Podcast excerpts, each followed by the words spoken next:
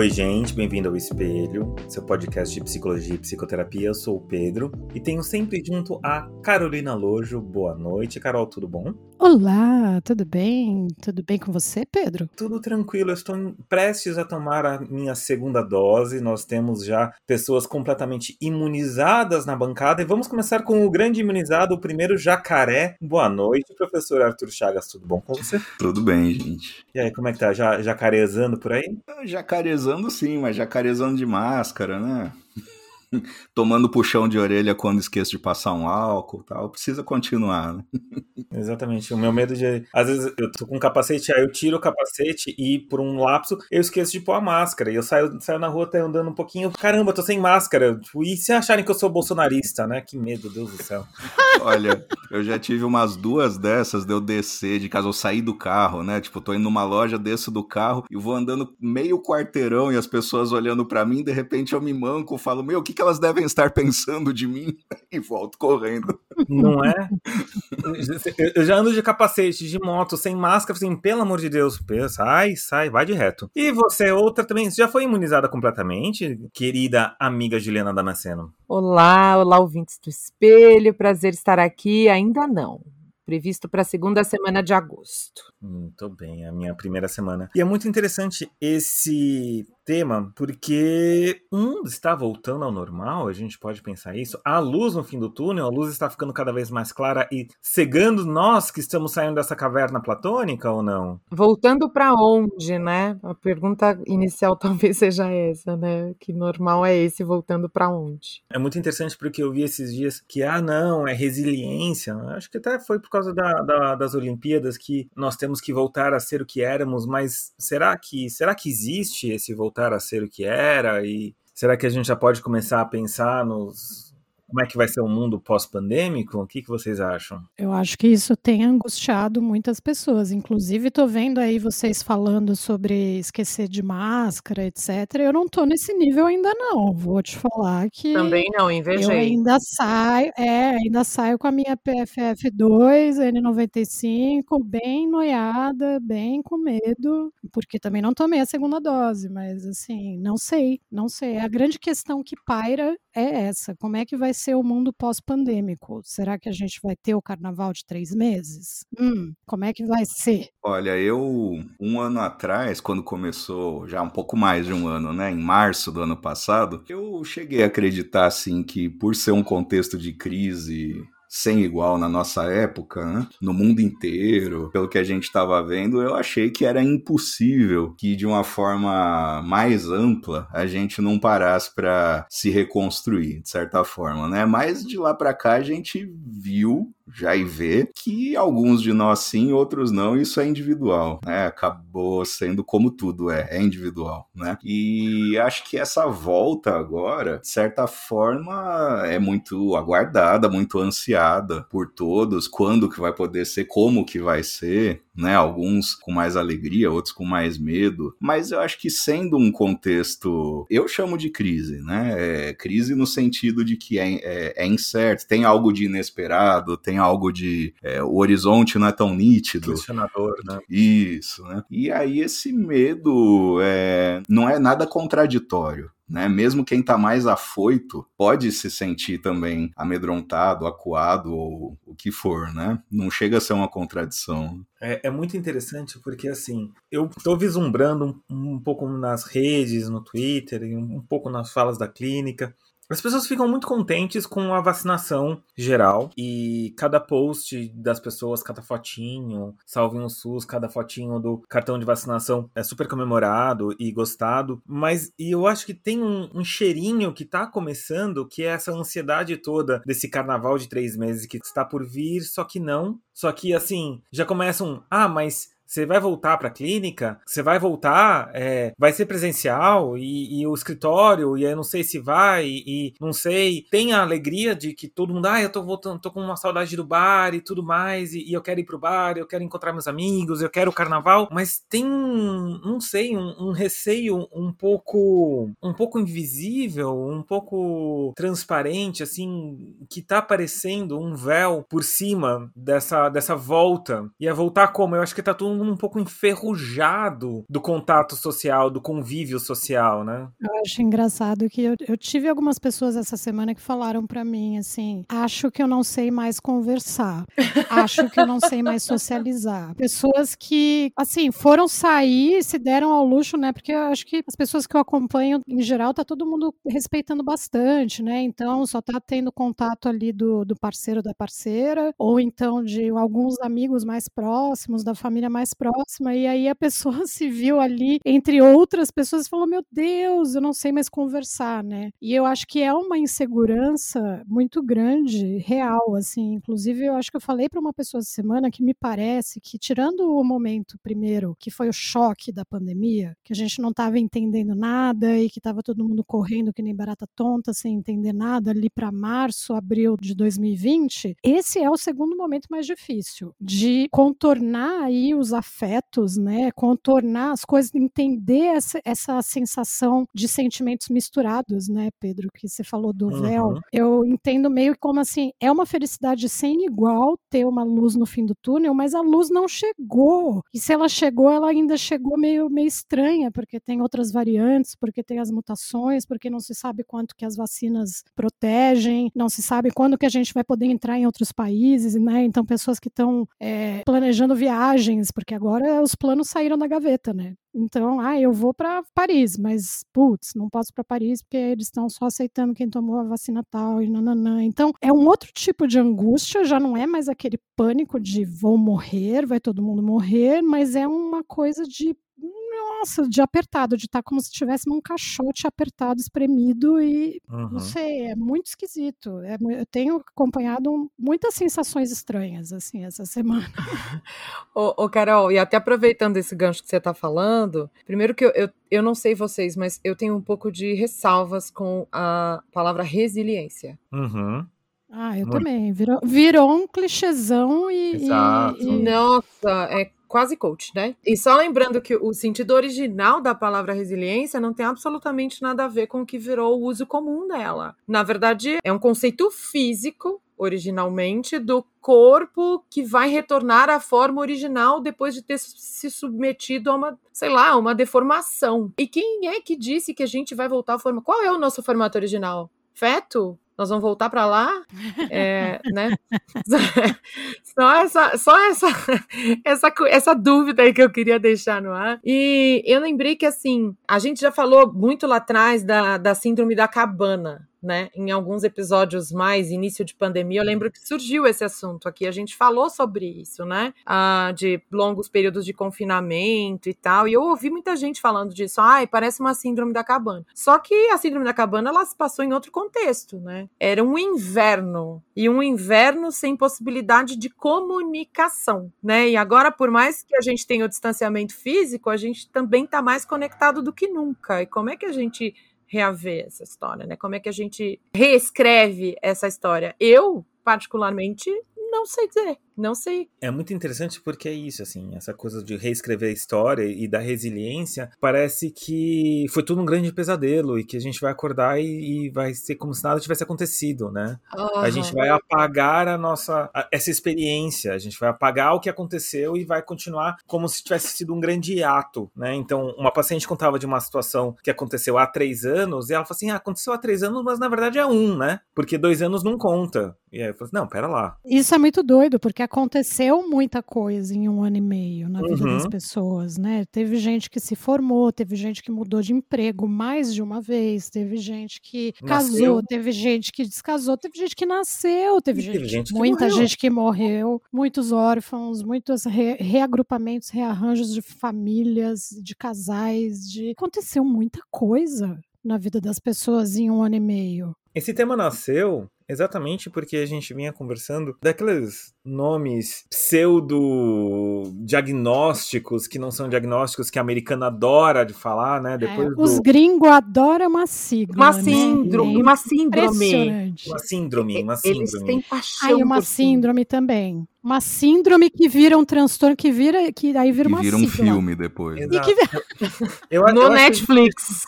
Original. A gente, chamar, a gente, podia chamar da síndrome Perfeito. do araqueto. A síndrome do araqueto? Exato, porque chama fogo, né? E o fogo, fogo é fogo, esquenta e esquenta o nosso amor. E é o fogo. Fogo é um, uma sigla em inglês para que é fear of going out, o medo de sair, o medo de dar uma voltinha, o medo de reencontrar as pessoas. O fogo. Eu, para mim, brasileiramos para o síndrome de araqueto. Meu Deus, né?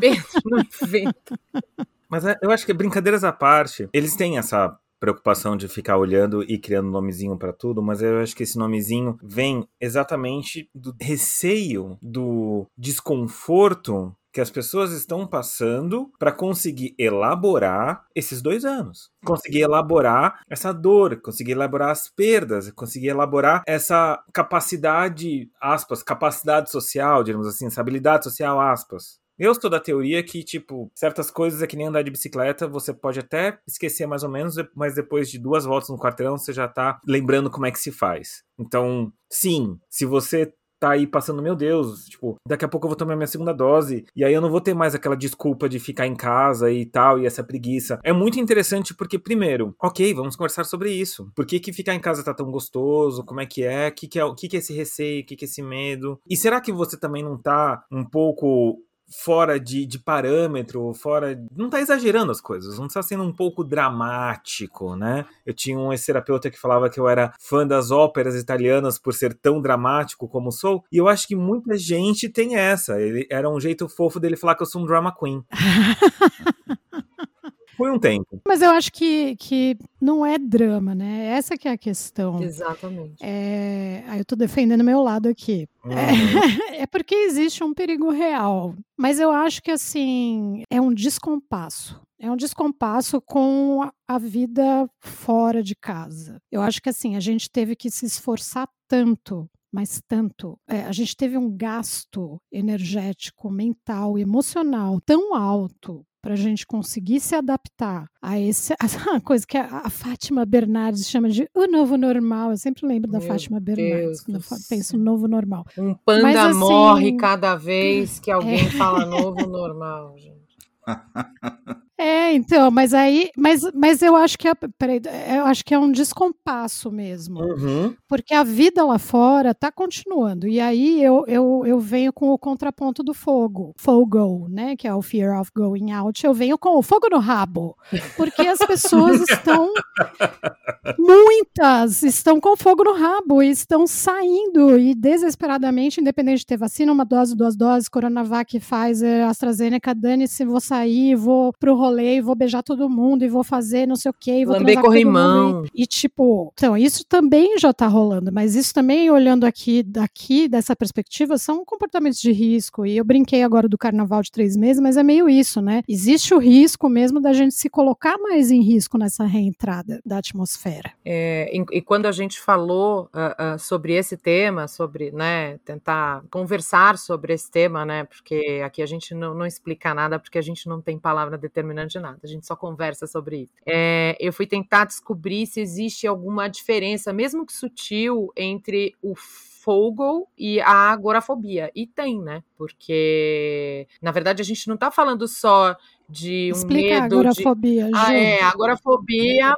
N do T, agorafobia? Agorafobia é um medo de lugares, de situações, de lugares fechados ou abertos com muita gente, tipo gente que tem medo de pegar um ônibus, de andar na rua, medo de avião, medo de shopping. É alguém que sente um medo intenso, um constrangimento até, uma ansiedade súbita diante da possibilidade de estar nesse lugar que parece muitas vezes um ambiente ameaçador. É assim que soa para quem sofre de agorafobia. E o fogo, né, na verdade é mais do que um distanciamento físico, né? Ele é um isolamento afetivo, um isolamento social, é um isolamento das relações, né? Inclusive tem alguns cientistas que estão estudando é, se o fogo ele não está mais presente em pessoas com um perfil mais introspectivo, uh, que já tinham uma tendência maior de desesperança, de falta de identificação, de pessimismo, e que isso se agravou com a pandemia. Mas ainda em estudos, tá? Não podemos cravar nada por aqui. É, então, só um parênteses sobre a agorafobia. Assim, não é um desconforto. Não, não, não, não. Ah, eu não gosto, ai, fico, me sinto meio mal. É tipo um pavor. É, e, se, ela... e se acontecer alguma coisa comigo? E se esse Exato. teto do shopping desabar na minha cabeça? É uma coisa sempre. Trágica, né? Trágica, coisa... no geral, é pensamento meio apocalíptico, a ponto de fazer com que a pessoa não vá a tais lugares e tudo mais, enfrentar, né? Isso. Tipo, porque senão a pessoa vira e fala assim: ah, eu não gosto muito de lugar muito cheio, eu tenho agorafobia. Não é bem por aí. Ah, eu odeio né? shopping. não, não é isso. É, não é. né? Tanto que a agorafobia está muito relacionado com síndrome do pânico, etc, etc, etc. Aqui a gente não vai elocubrar muito sobre isso. Mas é maravilhosa essa diferenciação entre esse medo, entre a agorafobia, essa situação que tem muitas relação é, muito antigo e muito bem estudado, com essa situação onde, para mim, e eu acho que tem esse paradoxo do fogo, né, do fogo em português, com o esfriamento, o esfriamento das relações. Né? Então, fazendo essa brincadeira linguística, eu acho que as pessoas estão desacostumadas a olhar no olho estão desacostumadas a sair. Voltando lá atrás, na, no começo da, da quarentena, quando a Carol falou muito lindamente, eu vou lembrar sempre do silêncio que a quarentena trouxe. Agora, as pessoas estão acostumadas com esse silêncio e elas imaginam que a, a saída vai trazer de volta o barulho, e o barulho não é um barulho físico que você vai ouvir com os seus ouvidos. O barulho é o barulho do olhar, é o barulho do contato, o barulho do tipo, não, mas vai ficar um silêncio constrangedor, porque eu não sei responder, né? Eu não, eu não sei responder. Se a pessoa me perguntar alguma coisa, eu não sei o que falar. Aí você não sabe o que falar. É o barulho do risco. Uhum. Era esse risco que eu estava falando, né? Da vulnerabilidade. Eu, eu esses já só um parênteses, Arthur, antes de você falar. Eu tava, me peguei com muito medo de andar de ônibus de novo porque eu comecei a ficar muito, muito, com muito medo de ser assaltada, por exemplo. E aí eu lembrei que, cara, esse risco existia e eu lidava com ele antes, né? Só que eu passei quase dois anos dentro de casa sem me expor a isso, parece que agora ele toma uma outra proporção. Porque viver para fora é se arriscar. Né, ficar trancadinho dentro de casa é se proteger. Curiosamente, num atendimento que eu fiz é, recentemente, uma paciente estava me falando de que, enfim, houve um aniversário na família e amigos mandaram presentes com mensagens, né, muito lisonjeiras, né, muito confortadoras, né? E a própria paciente trouxe essa interpretação dela, falou assim: parece que à distância, com tanto tempo de distância, as pessoas ficaram, os amigos mais próximos ficaram mais cordiais ou ficaram mais calmos, né, mais tranquilos, né? As conversas têm sido mais tranquilas. Eu não tinha analisado isso tematicamente, né? Mas depois ela a, a conversa continua, né? Ela fala, parece que no dia a dia, com, é, de acordo com a proximidade, a gente vai desleixando um pouco, né? Vai cuidando menos disso, de como se comunica, né? Então esse medo também pode pode ter essa justificativa ou essa insegurança, não é necessariamente o medo do outro, né? Mas é o medo das, da situação imprevista. Exatamente, é o que a Ju vinha dizendo do medo social, assim, ela, ela muito bem colocou que é a diferença entre o medo de estar numa situação, estar num lugar, estar na praça, na ágora, ou o medo de encontrar uma pessoa, um medo de se expor a, um, a uma fragilidade social, né? Benebrar um, um beijo, um abraço, um aperto de mão, que é exatamente isso. Que a gente foi perdendo, aspas, perdendo, mas, na minha humilde opinião, a gente não perdeu. A gente só tá um pouco desacostumado. É, eu acho que é, tá enferrujado mesmo. É, além de tudo, Carol, você estava falando de eu estava aqui, segura, coisa e tal. Claro, né? Para quem estuda psicanálise,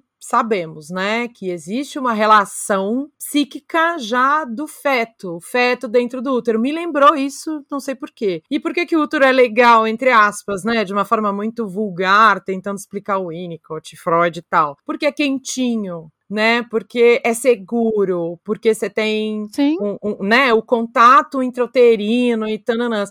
Isso, quando você estava falando de estar segura, eu pensei estar segura, estar quentinha, voltar para o útero. É meio isso que acho que a Sim. casa das pessoas representou, pelo menos pra, nesse período, para quem uhum. uh, realmente se isolou, né? É quentinho ali, é seguro. Tanto que se fala muito na psicanálise sobre o trauma do nascimento, né? Uhum. Desse corte dessa relação a partir do momento, né? Dessa fisicalidade ali, mãe, bebê, dos corpos vivos em contato e de repente, puf, alguém te bota para fora. E que essa relação simbiótica se rompe e vira um medão e por isso o nenê já nasce chorando. Aí tem milhares de teorias, mas me lembrou isso, casa afeto da mamãe, voltei para casinha, pro quentinho, coisa e tal. Mas é uma forma interessante de interpretar isso, né? Obviamente eu volto, eu, eu tô aqui pensando só um outro parênteses que eu vou colocar. Eu acho que para os ouvintes que estão ouvindo esse episódio pela primeira vez, chegou por aqui nesses dias, eu acho que seria legal ouvir os nossos primeiros episódios ali da pandemia em março, abril e ouvir o que, que a gente tinha para falar e o quanto a gente mudou, né? De lá é? para cá. Eu,